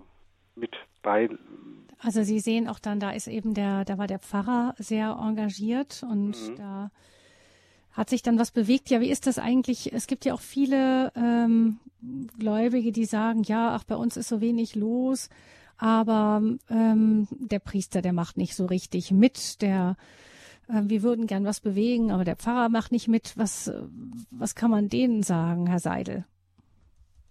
Oder? Ja, ich möchte noch mal hm? zurückkommen ähm, auf das eben Gesagte, die, ich glaube, der, der, der Unterschied, sagen wir mal, der nächste Schritt, der Unterschied ist der, ähm, dass es eben der Pfarrer ja ist in der Feuerwehr ist irgendwo aktiv und so. Das ist, glaube ich, das, dieses Modell, dass sie auch das in den ersten 18 Jahren, die sie dort, die der Pfarrer und der Pastoralleiter, der jetzige Tom Corcoran dort waren, in Nativity, das sie auch gemacht haben. Das heißt, wir machen etwas für die anderen und dann kommen sie. Und aber die, genau, genau. Und das ist, das war ihre erste Erfahrung. Und dann das ist schon dieses Berührbarsein, dieses Sichtbarsein erstmal, ne? Genau, aber dann haben sie gemerkt, das reicht nicht. Das reicht nicht. Es geht ja, es geht darum, dass man die anderen, das ist das, was der Herr Dr. Mittel vorhin mit diesem Konsumentenchristentum, die anderen nehmen daran teil, aber sie geben es selbst nicht so weiter. Aber wir als Christen sind dazu aufgerufen, dass wir das selber weitergeben. Unsere Aufgabe ist ein Auftrag an alle Christen. Und das ist das mit dem, was das Neue Testament als Jüngerschaft bezeichnet und die ähm, also die selber immer mehr zum Jünger werden, aber während ich das noch werde, es weiterzugeben. Und die und das Schöne, glaube ich, da kann der Herr Dr. Mittel noch ein bisschen mehr zu sagen, ist, dass es dort eben nicht der Pfarrer ist und der eine Pastoralleiter, die das alles machen, sondern dass dieses dass das übergegangen ist auf die Leute, die in den Kleingruppen sind, die selber gestärkt sind, die ja auch in der Feuerwehr und überall sind, aber die das dann, die das dann selbst am Ort weitergeben. Das ist, glaube ich, der, der Unterschied, weil sonst kann es sein, dass so ein Pfarrer, von dem e, eben gesprochen wird, an dem alles hängt, dass er vielleicht erstens in ein nicht mehr kann, überlastet ist, in einen Burnout kommt, wenn er mal irgendwie eine Phase in seinem Leben hat, wo er nicht mehr so kräftig ist. Oder es kann auch sein, dass der Pfarrer wechselt und dann alles damit wieder eingeht, weil es alles nur an dieser Person gehangen hat. Ja, vielleicht haben ja, also mal vielen Dank für den, mhm. für den Beitrag von vorher. Mich sehr gefreut. Das Beispiel mit diesem engagierten Pfarrer, das glaube ich, schon wichtig. Also vor allem in, bei kleineren Gemeinden, dass man da präsent ist. Also am, am Land geht es auch leichter, eben mit Feuer, Polizei, wo einfach viele Menschen dabei sind. Das wäre Vorgemeinden mit, mit Jesus, der eben überall unterwegs ist, nicht nur in der Synagoge. Glaube ich schon sehr wichtig. Aber man muss eben, wie das der Herr Seil richtig sagt, auch die Grenzen, also seine eigenen Grenzen kennen. Und man sagt, dass ein Pfarrer so ungefähr 200 Leute pastoral betreuen kann. Das geht ungefähr. Das ist auch so die Größe von den Gemeinden bei uns ungefähr. Aber dann wird es schwierig und wenn man Zahlen, die es am Tag gibt, mit diesen über 4000 jeden Sonntag, da geht es natürlich nicht mehr. Und da übernehmen eben Laien ganz viele äh, Dienste. Einerseits die angestellt sind, aber auch die freiwilligen Mitarbeiter, die Small Groups, da wird das eben ein bisschen ausgelagert, in Anführungszeichen. Also da passiert ganz viel an, an pastoraler Arbeit Wir hatten vor kurzem einen, einen sehr traurigen Todesfall, ein sehr junges Mädchen, also eine Studentin, die äh, plötzlich gestorben ist. Und die ersten Menschen, die dann der Familie geholfen haben, der Mutter geholfen haben, war ihre, waren ihre Small Group Mitarbeiter, Mitglieder. Und die haben einfach für sie, die waren einmal sofort da, die haben mit ihr gesprochen, gebetet, haben das ganze Begräbnis organisiert, waren da einfach von vornherein wirklich dahinter, also die soziale Unterstützung. Das ist ein, ein sehr fruchtbares Beispiel für die Small Groups. Es gibt also ein schönes Bild, äh, also man sagt, die kommt ja oft, die Kirche ist das Schiff. Wenn die Kirche das Schiff ist, kann man sagen, ist das Wochenenderlebnis ist so, dass, dass die Maschine, die das Ganze vorantreibt, die Predigt wird das Ruder, die Richtung vorgibt und die Small Groups sind so die Rettungsboote. Also da wird ganz viel, passiert ganz viel, was der Priester allein nicht machen kann. Und so zum Thema, also was mache ich, wie kriege ich den Priester ins Boot? Ich glaube schon, dass, dass längerfristig schon der, der, der Priester, der Pfarrer natürlich das unterstützen muss. Aber ich glaube auch, dass, dass den Pfarrer merken, äh, dass sich was tun in der Gemeinde, dass es da eine Gruppe gibt, die irgendwie was, die ein bisschen weiterdenkt, die engagiert ist, was voranbringen möchte, dass Pfarrer dann nicht nichts dagegen haben und das dann nicht unterbinden. Und ich habe schon ein paar Mal gehört vom, vom, vom Pfarrer hier, von Michael White und von Tom Corcoran, wenn sie sprechen irgendwo, es kommen oft Gemeindemitglieder, Pfarrgemeinderat und sagen, ja, das ist alles sehr schön, aber wie bekomme ich den Pastor ins Board? Und dann kommt der Pfarrer, vielleicht nicht von einer kleinen Gemeinde, von einer anderen und sagt, ja, ist alles gut und schön, aber wie kann ich das meiner Gemeinde beibringen? Also oft gibt es das irgendwie so Gräben, die man gar nicht kennt, oder man ist vielleicht sogar eh innerlich irgendwie auf dem gleichen Trip und weiß noch gar nicht ganz genau und hat noch nicht die richtigen Schritte gesetzt. Also da kann man, glaube ich, schon was, schon was machen. Und ganz wichtig, glaube ich, sind die Kinder, das vergisst man oft, dass Kinder dann auch evangelisieren. Wenn die Kinder wohlfühlen, dann erzählen sie davon zu Hause und dann kommen auch die Eltern gerne mit. Und auch bei uns in Österreich und Deutschland, sehr viele Eltern legen Wert darauf, dass Kinder eine Religionsunterricht besuchen, zum Beispiel, dass sie einen Schulgottesdienst besuchen. Also es gibt Möglichkeiten, eben Orte, wo man mit Kirche konfrontiert wird. Und wenn es ihnen dann dort gefällt, dann werden sie das weitergeben. Und hier in Nativity gibt es ein Programm für die Kinder, also gibt es einen eigenen Wortgottesdienst, nach Alter abgestimmt, fängt bei sechs Monaten eigentlich an, bis hinauf äh, 10, 11, 12. Und die werden dort mit ganz viel spielerischen, lustigen Elementen wieder das Evangelium nahegebracht und bekommen eigentlich die gleiche Botschaft mit wie in der großen Kirche, aber eben sehr kindergerecht. Und die Eltern können sich derweil können den Gottesdienst genießen, haben auch ein bisschen Zeit für sich. Was bei uns oft passiert, jetzt in Österreich gibt es Familiengottesdienste, die oft sehr nett sind, sehr schön sind, aber irgendwie fehlt ein bisschen was. Die Kinder bekommen doch nicht alles mit und die Erwachsenen sind ein bisschen gelangweilt. Also irgendwie ist zwar schön gut gemeint und kann auch gut funktionieren, aber sehr oft sind dann irgendwie beide Parteien irgendwie ein bisschen enttäuscht oder bekommen nicht genug mit. Und wenn ich aber schaue, dass ich Kinder extra betreue, eben altersgerecht und von ihrem Denken, ihr Verständnis her und die ein tolles Erlebnis haben, dann werden sie ihre Eltern ein bisschen mit ins Boot holen und das wäre ganz ein wichtiger Ansatz, glaube ich. Um die Glaubens Pastoralerneuerung, die Erneuerung der Seelsorge geht es. Wie können wir unseren Pfarrgemeinden wieder eine Bedeutung geben, dass sie relevant werden für ihre Umgebung, für die Stadt, für das Dorf, für die ganze gesellschaftliche Umgebung eigentlich. Wie kann Gemeinde, eine ganz normale Pfarrgemeinde wieder hineinstrahlen in die Gesellschaft? Rebuild heißt das Konzept. Es kommt aus den USA. Und wir sprechen über dieses Konzept in der Standpunktsendung bei Radio Horeb 089 517 008 008. Das ist die Nummer zur Sendung 089 517 008 008. Vielleicht sind Sie in einer Gemeinde und fragen sich, wie kann es weitergehen oder Sie haben Anfragen an das Konzept. Sie können gerne anrufen und sprechen mit Herrn Seidel und Herrn Mittel 089 517 008 008. Jetzt geht es in dieser Sendung weiter mit etwas Musik und dann freuen wir uns, wenn wir weiter mit Ihnen im Gespräch bleiben.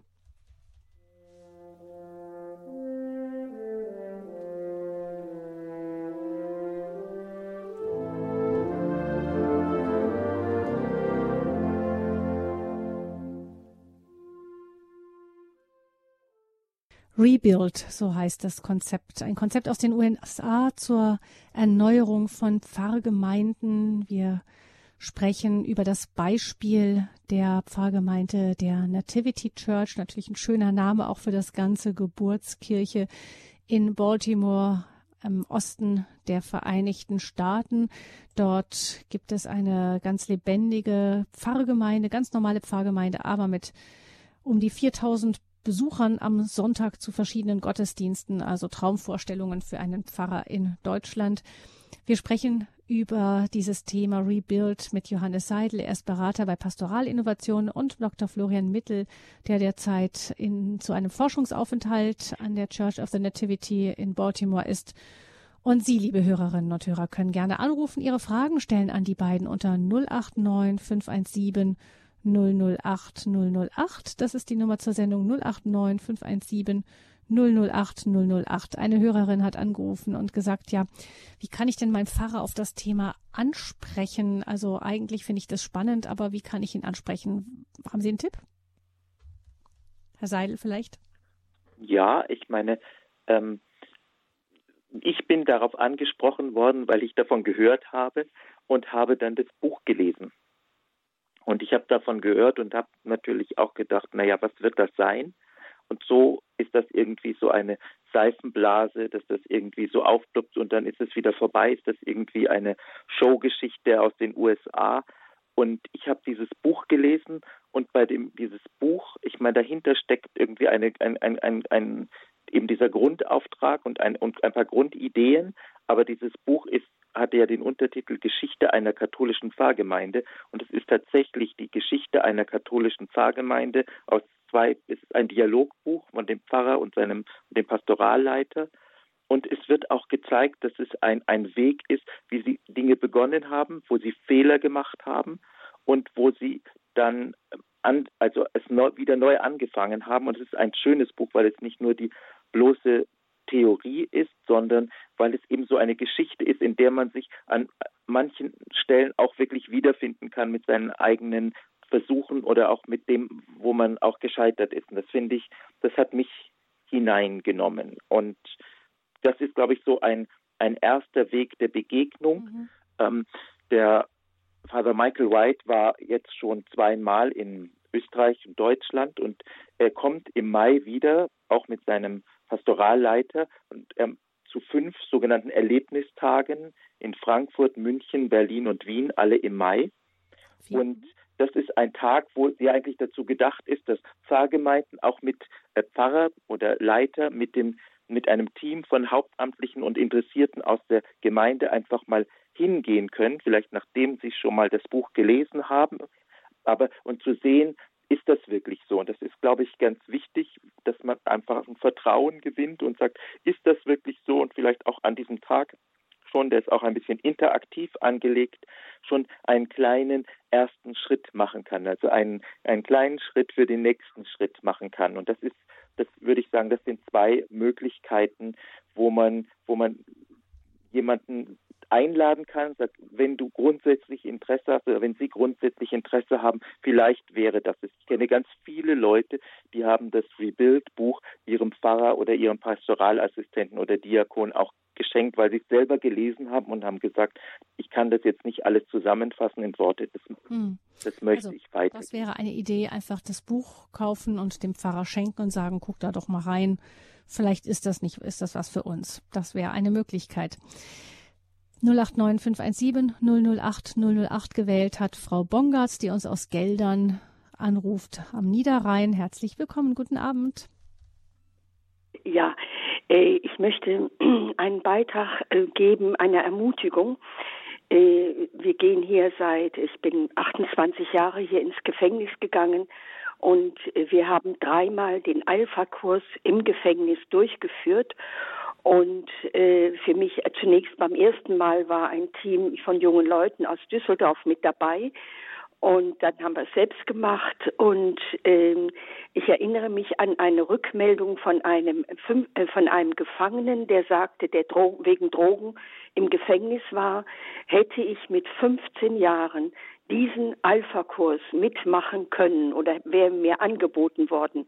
Ich wäre nie drogenabhängig geworden. Ja, und diese, es sind ganz, ganz viele. Zum Schluss von diesem Alpha-Kurs äh, wird immer um eine Rückmeldung gebeten, was gut war und was nicht so gut war.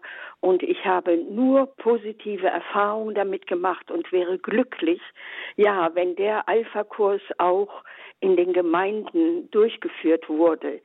Ich, jetzt stehen wieder die Firmenvorbereitungen an. Der Herr Seidel sagte mir in Fulda Grünzell, dass es eben auch für, äh, für ganz besonders für junge Leute einen Jugendalpha-Kurs gibt, der sehr gut sei. Den kenne ich leider nicht. Wir haben den anderen immer durchgeführt und ich kann nur allen empfehlen. Ja. Mhm dass ja. im Alpha-Kurs dieses gemeinsame Essen zu Beginn auch. Es gibt immer ein Team in den Gemeinden, die solche Feste vorbereiten. Ich habe es gerade letzte Woche erlebt. Und ähm, ja, die Menschen, ich höre das immer wieder von den Freikirchlern, denen fehlt in der katholischen Kirche die Gemeinschaft und äh, nach der heiligen Messe zum Beispiel. Und in diesem Alpha-Kurs werden wirkliche Freundschaften geschlossen. Auch das habe ich im Gefängnis beobachten dürfen und kann Ihnen nur empfehlen. Hm. Also das ist eine dieser, dieser Werkzeuge, von dem Sie auch vorhin schon gesprochen haben. Herr Seidel haben sich ja sehr lange auch ähm, sind befasst mit der Koordination und Durchführung dieser Alpha-Kurse. Aber Sie sagten, dass ich kann mir vorstellen, das kann ein Teil des Konzepts sein, richtig? Das ist ein, das ist ein, ein, das ist ein Teil des Konzeptes, weil es führt in der Tat kann Leute helfen, einen Glaubensschritt zu machen, im Glauben zu wachsen und auch Gemeinschaft zu bilden. Es kann eine Vorstufe sein für eben länger dauernde Kleingruppen.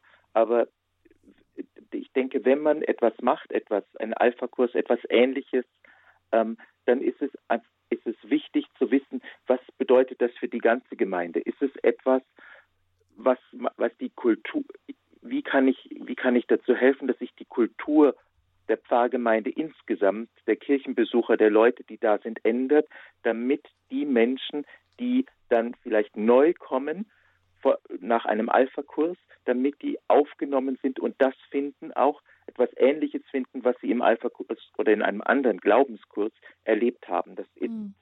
Und ich, ich habe es auch umgekehrt erlebt, wenn das nicht vorhanden ist, ist es das oft schwierig. Also was bedeutet das? Also das dass es ein Weg ist in dem in der Nativity Gemeinde sieht man es es ist ein Weg in einer ganzen Gemeinde und nicht nur einer kleinen Gruppe von einer Gemeinde, die etwas macht, aber die eigentliche Pfarrgemeinde bleibt davon wesentlich unberührt. Und das, glaube ich, ist das Ermutigende und deshalb würde ich das sehr ergänzend sehen. Sagt auch, wenn man, wenn man Glaubenskurse macht, dann gibt einem das Rebuild-Buch, das, was man dort sieht, überhaupt eine, eine Weite, eine größere Vision und es gibt, stellt einen, einen größeren Auftrag, damit das, was man in den Glaubenskursen macht, auch fruchtbar werden kann. Hm, also genau, da die Alpha-Kurse sind ein sicher fruchtbarer Teil eines Gesamtkonzeptes, Gesamtkonzeptes. Vielen Dank, Frau Bongatz, dass Sie uns darauf hingewiesen haben. Alles Gute nach Geldern und ich begrüße nun eine Hörerin, die sich meldet, ohne ihren Namen zu nennen. Guten Tag, guten Abend. Ja, grüß Gott. Jetzt wollte ich nur mal kurz sagen, wie es bei uns war. 14 Tage vor Weihnachten hat der Pfarrer dann im Gottesdienst äh, gesagt, ja, heute beten wir das große Glaubensbekenntnis in Lateinisch. Und dann, äh, ja, wir haben fast nicht mitbeten können, weil das ist ja schon ganz schwierig. Und dann ähm, hat er gesagt, ja, und, und Weihnachten hat er gesagt, werden wir das dann in Lateinisch singen. Die Folge war, die Mette war so schlecht besucht wie noch nie. Und auch der erste Weihnachtsfeiertag waren kaum Leute. Viele war sie sind auswärts woanders gegangen. Und ähm, ja, das macht mich auch sehr traurig. Und ich wollte jetzt nur mal so sagen, ähm, was Sie dazu meinen. Ob das. Äh, wird das öfters gemacht, dass das große Glaubensbekenntnis in Lateinisch gesungen wird oder ist das woanders üblich? Mhm. Ja, wir geben die Frage ja. gerne weiter. Ja, also ich glaube, also das ist äh, natürlich ist es sehr schön, das, das große Glaubensbekenntnis feierlich zu singen, auch auf Latein. Aber ich muss wissen, äh, wer mein Zielpublikum ist. Und wenn ich darauf aus bin, dass ich mich für kirchenferne Menschen öffne als Pfarrer, dann ist das auf jeden Fall ein No-Go, weil die können dann nicht mitmachen. Hier in Nativity zum Beispiel ist es so, dass alle Gebete am, am, am Screen, also am, am Fernsehschirm mitlaufen. Nicht, weil man den Leuten nicht zutraut, die Gebete nicht können, sondern weil man einfach weiß, okay, viele haben das noch nie wirklich gehört. Und die haben die Möglichkeit, dass sie einfach dann beim Gebet hinaufschauen und diesen Text mitlesen. Auch die Liedtexte werden am, am Screen gezeigt. Also man hat kein, kein äh, Liederbuch, wo man irgendwie herumsuchen muss, sondern die sind gleich da. Ich schaue automatisch nach oben, also auch quasi taktisch gewählt, nicht nach unten, kann ich beim Singen öffnen. Die Musik ist so, dass sie sehr schön ist und äh, laut genug ist, nicht zu laut, glaube ich. Also ich kann mitsingen, wenn ich möchte, ich muss nicht. Wenn ich mitsinge und vielleicht falsch singe, brauche ich mich nicht schämen, weil es wird nicht so ins Gewicht fallen. Also wird ganz genau geschaut, geschaut, dass genau diese Momente nicht passieren, dass sich keiner irgendwie schämen muss und irgendwie ausgeschlossen fühlt, weil er hineinkommt und auf einmal merkt, okay, er kann eigentlich das Gebet nicht oder es ist sogar sehr viele Gebete nicht. Also das, glaube ich, muss wirklich aufpassen und es gibt immer noch so Klassiker, in Anführungszeichen, manchmal, wenn es dann zu Weihnachten dann die Kirche doch sehr voll ist und vielleicht dann in der Predigt noch herauskommt, dass man sich beschwert, warum die Leute sonst nicht kommen. Das ist genau die Mentalität, die man nicht brauchen, glaube ich. Einfach, man muss einfach wirklich einen Mentalitätswechsel einbringen, sich wirklich öffnen für die Leute, sich ein bisschen hineinversetzen in die Menschen, die eben da vielleicht hineinstolpern und schauen, dass die sich wohlfühlen und eben einfach Interesse haben, da wirklich wiederzukommen. Mhm. Ja, ich danke unserer Hörerin. Alles Gute Ihnen. Ich höre gerade Anruf. Der, genau, der Titel des Buches, den sagen wir gleich noch einmal an. Das wurde gerade hinterlegt. Das Interesse bestand am Titel des Buches. Das werden wir am Ende der Sendung nochmal durchsagen. Mir fällt jetzt bei dem, was Sie vorhin gesagt haben, auf ähm, die Frage eben, wie ist denn da die Aufteilung der Aufgaben zwischen Pfarrer und Laien?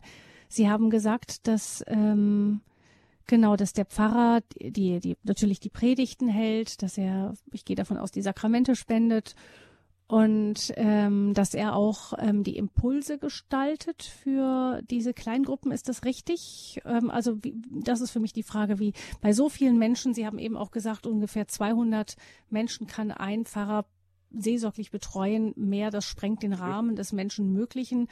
Da kommen jetzt nun sehr, sehr viel mehr hin. Wie wird das gestemmt? Genau, also der, der Pfarrer hier, der Michael White, der legt ganz viel Wert auf bevollmächtigende Leitung, wie man das so im, im Fachjargon nennt. Also er äh, hat seine Mitarbeiter so, dass die einfach selbstständig arbeiten können. Also auch Verantwortung, also nicht Verantwortung übernehmen und auch äh, Autorität haben, also auch Entscheidungen treffen können. Er selbst sagt, äh, Uh, my job is to lead and to feed. Also meine Aufgabe ist es zu führen und zu füttern.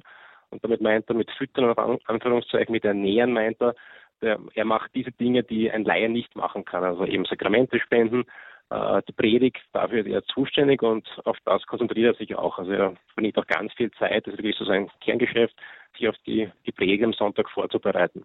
Und für die anderen Dinge hat er eben seine Mitarbeiter. Der Tom Corcoran, sein Personalassistent, der macht natürlich ganz viel.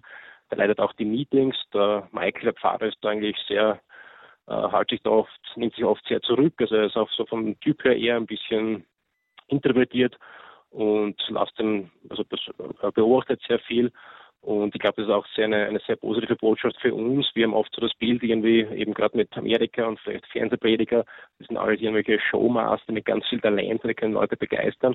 Der Michael ist nicht so ein Typ. Der predigt sehr gut und ist natürlich so gut vorbereitet und da ist was dahinter, aber er ist kein Entertainer und der muss sich darauf vorbereiten und immer wieder üben, trainieren. Und er ist einem sich nicht zu so schade zu sagen, okay, ich, natürlich habe ich die Hauptleitung, aber ich gebe Verantwortung ab. Und die Mitarbeiter merken das und schätzen das sehr und gehen damit auch sehr verantwortungsvoll um. Und auch vom, vom, vom Staff hier, also es gibt da fast 30 Mitarbeiter, nicht alle hauptamtlich, aber doch, war auch nicht immer so. Also am Anfang haben sie, manche zu viert, sind dann einfach gewachsen über die Jahre, weil sie einfach immer mehr Leute bekommen haben. Und da gibt es auch eigentlich wenig Theologen. Also ist, äh, der Pfarrer natürlich ist Theologe, der Pastoralassistent, aber der hat auch keine, kein Studium in dem Sinn, aber er hat eine, eine, eine Zusatzausbildung gemacht. Also die meisten Leute kommen eigentlich aus einem nicht-theologischen Bereich und bringen aber ihre ganz besondere Expertise aus ihren Bereichen mit. Und es wird auch ganz genau geschaut, wer für welchen Bereich angestellt wird, was gesucht wird genau. Und man schaut, man hat eine gewisse Vorstellung, wie das laufen könnte und wählt die Leute dann ganz dementsprechend aus. Also nochmal bevollmächtigende Leitung, sich zurücknehmen. Der Pfarrer muss nicht immer bei allen Entscheidungen dabei sein. Natürlich schon, er muss wissen, was passiert und hat natürlich ein Vetorecht, aber er muss nicht immer von vorn bis hinten bei allen dabei sein. Kann Verantwortung abgeben und das ist insgesamt für alle Beteiligten, glaube ich, für den Pfarrer selber, der einfach entlastet ist, für die Mitarbeiter, die merken, okay, ich kann selber was in die Hand nehmen, ich kann selber was bewegen und auch für die äh, Pfarrmitglieder, die, die sehen, okay, da wird von Anfang an auf Gemeinschaftswert gelegt, auch die Entscheidungen werden gemeinsam getroffen Da bin ich in keiner Hierarchie drinnen, aus der ich nicht raus kann. Das ist, glaube ich, für alle eine sehr, sehr gute und wichtige Botschaft. Mhm. Ja, danke, Herr Mittel. 089517 008 die Nummer gewählt hat Herr Wittal, der uns aus Freiburg im Breisgau anruft. Guten Abend, Herr Wittal. Ja, guten Abend und äh, ein schönes Grüß Gott in die Runde. Äh, ich muss mal kurz vorausschicken, ich war selbst mehrere Jahre lang aktiv in einer Gemeinde, beziehungsweise in mehreren Gemeinden, wie es heutzutage ja üblich ist, sei es als Lektor oder Vorsitzender eines Glaubensforums. Und da haben wir vor allen Dingen sehr viele junge Erwachsene gehabt und haben auch theologischen äh, Themen diskutiert. Ich habe mir jetzt ehrlich gesagt sehr, sehr lange überlegt, ob ich sie überhaupt anrufe, weil ähm, das ist meine Kritik. Ich denke, dass heute Abend maximal die Hälfte der Wahrheit gesagt wird. Die andere Hälfte ist ganz einfach, denke ich, dass die Kirche, und zwar sage ich jetzt mal im engeren Sinne die Amtskirche, obwohl ich eigentlich den Begriff nicht besonders mag, äh, wieder authentisch werden muss. Ich nenne Ihnen jetzt mal ganz einfach zwei einfache Beispiele. Ich denke beispielsweise an der aktuellen Gender Mainstreaming Ideologie, die läuft zurzeit überall hier, in den Schulen an. Äh, und das andere wäre halt eben Stichwort Tannenbaum. Äh, Fange ich mal mit dem hinteren äh, Beispiel an. Tannenbaum, ganz schlicht und einfach. Äh, hier werden die Tannenbäume immer entsorgt nach Heilige Drei Könige. Aber äh, ich sag mal, in einer guten katholischen äh, Familie ist es ja durchaus üblich, die bis Maria Lichtmess, äh, 2. Februar, aufzubehalten. Das Dumme ist halt eben nur, äh, wenn sie das machen, äh, dann bekommen sie meistens ihren Tannenbaum äh, Baum überhaupt gar nicht mehr los, weil die können sie nicht einfach in die Mülltonne hineinstecken. Das geht einfach nicht. Und das andere ist, wie gesagt, zu Gender Mainstreaming. Bei beiden äh, muss ich immer wieder feststellen, die Kirche ist nicht authentisch. Sie vertritt hier überhaupt nicht ihre Position. Äh, bei Tannenbaum habe ich äh, schon einige Leute angesprochen gehabt, warum sich die Kirche nicht stark macht, dass beispielsweise eine zweite Müllabfuhr stattfindet, die halt eben nach Maria Lichtmischt einfach mal stattfindet. Ist für die überhaupt gar kein Thema, macht keiner was. Und das andere wäre Gender Mainstreaming. Ich habe noch nie einen Fahrer beispielsweise aktuell erlebt, der mal den Mut hat, sich vorne an die Kanzel hinzustellen und mal dazu Position zu, äh, zu beziehen.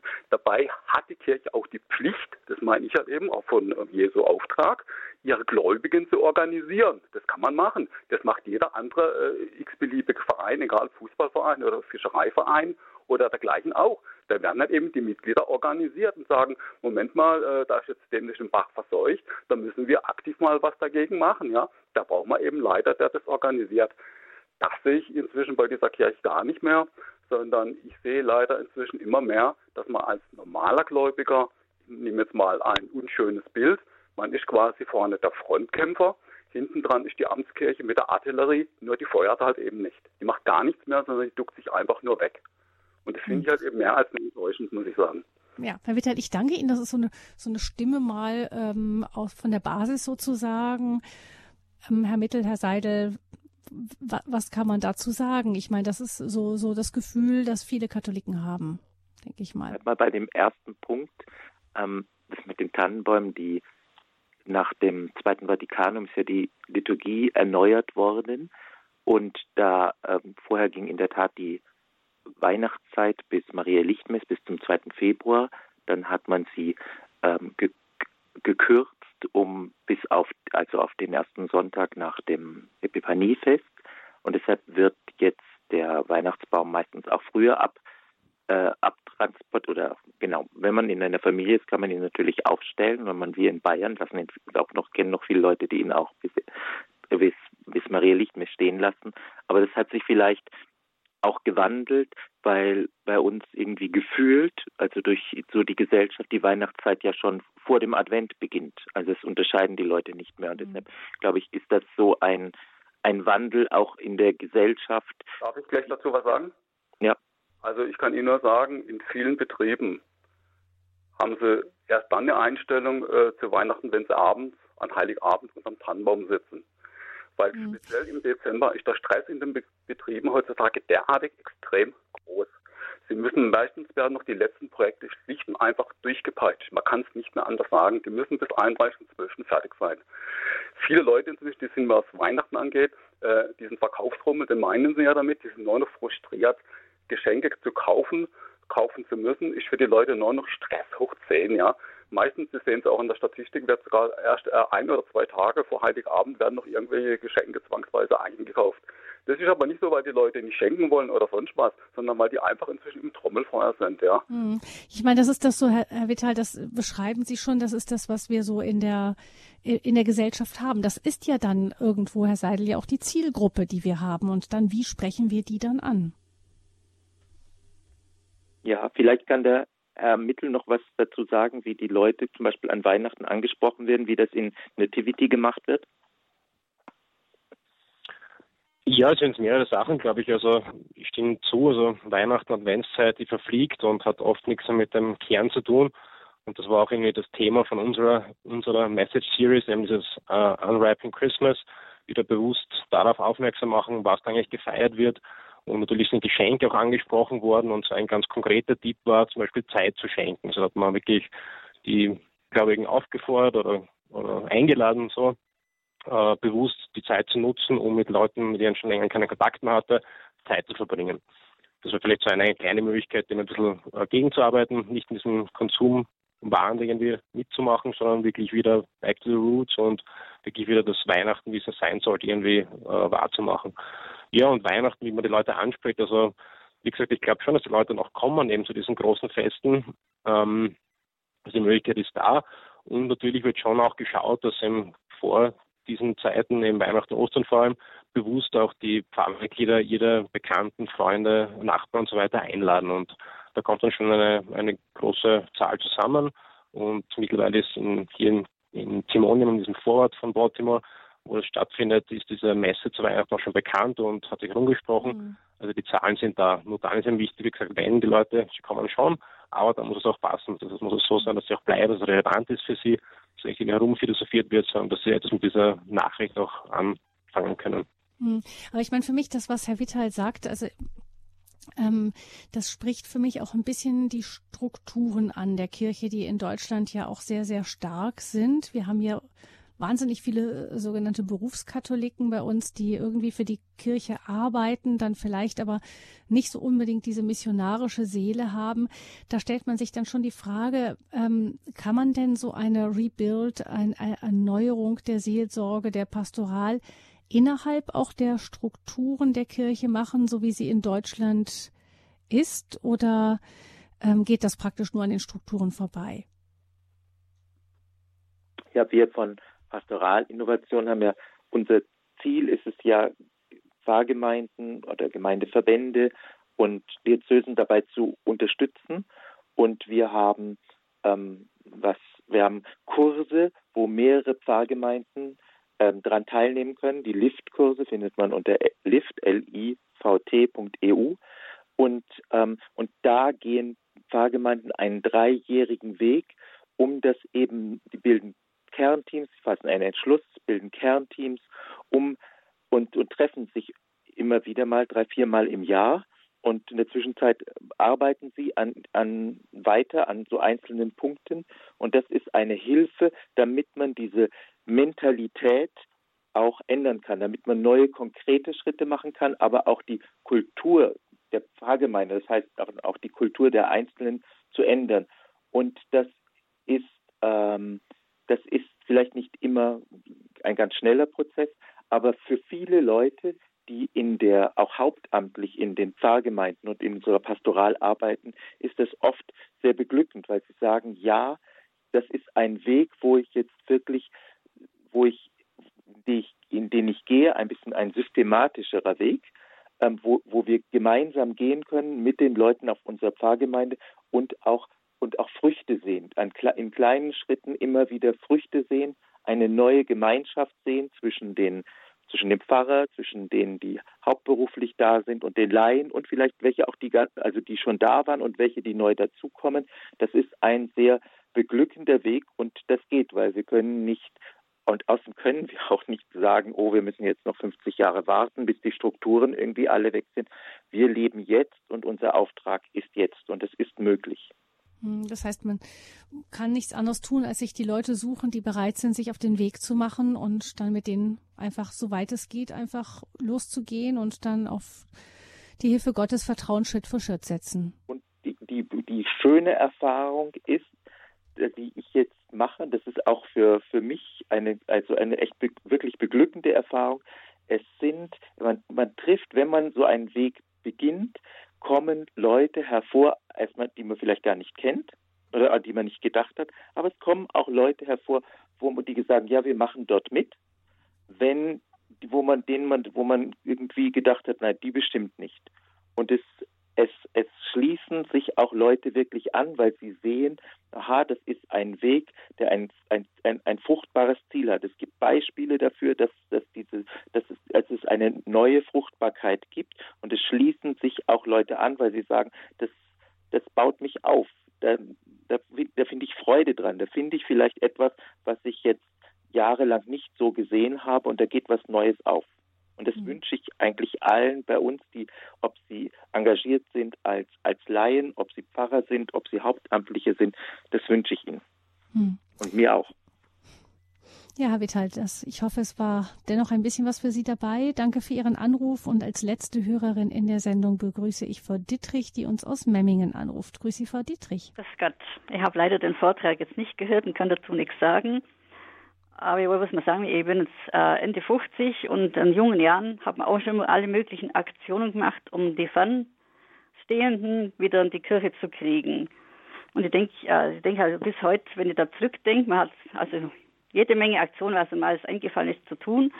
Aber ich meine, äh, ist nicht auch in unserer katholischen Kirche äh, zu wenig im Gebet getragen. Ich denke, wenn mir das mehr im Gebet getragen würde, dass man auch dann wie jetzt das, was vorgetragen wurde, was ich leider nicht gehört habe, oder einfach, wo man dann auf Ideen kommt und man einfach sagt, Gott gibt uns die Ideen, die wir haben müssen, dass wieder der Freude mhm. am Glauben steht. Hm. Danke, Frau Dietrich, dass Sie darauf hinweisen. Ja, welche Rolle spielt das gemeinsame Gebet in diesem ganzen Prozess, Herr Mittel? Ja, danke auch für diese Frage und diese Anmerkung, ganz wichtig. Also hier in Nativity sagen Sie immer, wir müssen so arbeiten, als alles von uns abhängen würde und so beten, also als, als ob alles von Gott abhängen würde. Also sie haben wirklich ganz bewusst beide Wege. Ähm, zum Beispiel, äh, wir sind im, im, Vorbereiten für die Konferenz, die hier stattfindet, am 16. und 17. April. Und da haben wir ein ganz konkretes Ziel, nämlich dass da 1000 Menschen kommen. Also wo wirklich versucht wird, Menschen zu erreichen aus Pfarren, auch aus kirchlichen höheren Leitungsfunktionen.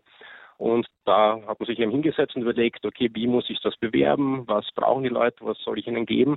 Das war eben dieses Arbeiten, das alles von uns abhängen würde. Und gleichzeitig haben wir eine, eine Prayer Challenge gemacht, also da zehn Tage ein E-Mail gegeben, das sich beschäftigt mit äh, Jüngertum, mit Mission und wo wirklich äh, ein, das ist ein, ich glaube fast tausend Leute geschickt worden, die dann wirklich jeden Tag das ins Gebet genommen haben und auch darum gebetet haben, dass wir die Konferenz gut vorbereiten und dass da auch Leute zum Ruf folgen. Santini macht sicher beides, eben einerseits wirklich arbeiten, Vollgas, aber auch auf das, auf Gott vertrauen und letztlich macht natürlich Gott alles und das ist da auf jeden Fall vorhanden, dieses Vertrauen. Hm. Ja, vielleicht auch, ähm, Herr Seidel, frage ich mich, ob man sich als Gemeinde auch einfach mal hinsetzt und sich überlegt und den Herrn fragt, ja, wo sollen wir ansetzen, wo können wir anfangen? Ja, das ist als ähm, der Father Michael White das erste Mal hier in in Österreich war. Und ähm, dann gab es einen, einen Workshop am Nachmittag und haben ihn auch Leute gefragt, ja, wie, wie habt ihr das gemacht? Das ist doch irgendwie ein neuer Weg. Und sie haben gesagt, diese Entscheidungen, die sie gefällt haben, haben sie auch gefällt, weil sie Modelle gesehen haben, weil sie was von anderen gelernt haben, weil sie auch nachgedacht haben. Aber sie haben gesagt, alle diese Entscheidungen auch sind wirklich auch im Gebet gefallen. Und das ist mir so, und manche haben so, manche, und sie haben sogar gesagt, manchmal gab es auch Zeiten der Fasten, also haben sie auch dafür gefastet. Und, und das finde ich das Schöne zu sehen, dass es eben ein, ein, ein Weg ist, in dem man ein, ein geistlicher Weg ist, den die ganze Pfarrgemeinde geht, weil in diesen 130, über 130 Kleingruppen wird auch gebetet. Es wird sich nicht nur ausgetauscht, es ist auch eine, ein, eine Zeit des Gebetes, auch des persönlichen Gebetes. Ähm, und auf der anderen Seite sagt man, ja, wir wollen lernen, wie man in der heutigen Zeit den Auftrag Jesu verwirklichen kann. Lernen von anderen und auch, auch klug lernen. Also auch mit die einzelnen Grundprinzipien sehen, sagt man, braucht mehrere solche Grundprinzipien. Es ist nicht ein Baustein, es ist auch nicht nur ja ein Instrument, was wir machen können. Es geht um Menschen, um das, um das ganze Leben der Menschen und der Kirche. Und es gibt ein paar Grundprinzipien, die, die können wir sehen, die gibt es und auch klug zu überlegen, wie wir sie umsetzen und auch zu überlegen, in, also wie dieser Weg ist, der Prozess ist, wie wir sie mhm. umsetzen. Ich fange auch nicht mit der Schule, mit der zehnten Klasse an, sondern vorne. Also dass es eben auch ein, ein aufbauender Weg ist, der ein Fundament braucht und wo ich dann weitergehen kann. Hm. Ja, Rebuild das ist das Konzept, das wir in dieser Standpunktsendung vorgestellt haben. Gläubige aufrütteln, verloren gegangene erreichen, Pfarrgemeinden eine Bedeutung geben. Das ist auch der Untertitel des Buches, das erschienen ist zu diesem Thema Rebuild, die Geschichte einer katholischen Pfarrgemeinde von Michael White. Das ist der Titel des Buches. Sie können aber auch, liebe Hörerinnen und Hörer, wenn Sie da die Infos brauchen, auch über die erwähnten Treffen in Frankfurt, München, Berlin und Wien im Mai 2018 oder Lift, ähm, der Kurs für Pfarrgemeinden und so weiter. Da gab es auch die Innovationsreisen in die USA im April und November dieses Jahres. Sie können da nachfragen beim Hörerservice von Radio Horeb unter 08328 921 110 08328 921 110 ist die Nummer vom Radio Horeb Hörerservice oder Sie schauen im Internet nach unter www.horeb.org im Programm von heute unter der Sendung Standpunkt um 20 Uhr finden Sie auf dem Infofeld auch noch die Details schriftlich, wer im Internet nachgucken will, unter www.horeb.org und ebenfalls da in der Mediathek unter den Podcasts finden Sie dann in Kürze diese Sendung zum Nachhören oder gerne auch zum Weiterempfehlen. Ich danke ganz, ganz herzlich Herrn Mittel und Herrn Seidel für Ihren Beitrag zu dieser Sendung. Gläubige aufrütteln, verloren gegangene erreichen, Pfarrgemeinden eine Bedeutung geben. Vielen Dank, dass Sie uns erzählt haben von diesen Erneuerungskonzepten. Ich denke, spannend für viele, viele Gemeinden bei uns auch in unseren Landen. Dankeschön dafür. Gabi Fröhlich ist mein Name. Ich bin froh, dass ich diese Sendung mit Ihnen machen durfte und ähm, ich möchte Herrn Mittel noch wirklich von Herzen einen guten Rest von seinem Forschungsaufenthalt in Baltimore wünschen. Alles Gute bis Ostern sind Sie noch dort, wenn ich es richtig verstanden habe. Dann geht es wieder zurück nach Österreich in eine neue berufliche Orientierung. Vielen herzlichen Dank dafür. Und Danke auch, ja. Gute Nacht. Alles Gute. Grüßen Sie uns Baltimore. Und Herrn Seidel danke ich auch fürs Mitmachen und möchte ich auch sehr gerne noch bitten um ein abschließendes Gebet. Gerne. Im Namen des Vaters und des Sohnes und des Heiligen Geistes. Amen. Herr, ich danke dir äh, für diesen Abend von uns dreien, von vielen, die zugehört haben. Ich bitte, dass wir durch diese, dass jeder Einzelne durch diese Sendung, dass er deine Stimme hört und dass seine Sehnsucht wächst, dich zu suchen, dir zu begegnen und dir nachzufolgen und auch, dass unsere Pfarrgemeinden immer mehr Orte werden, wo du gefunden werden kannst, wo wir hinausgehen und wo wir dich weitergeben, wo Menschen zu Jüngern werden. Ich bitte dich um deinen Heiligen Geist, deinen Segen.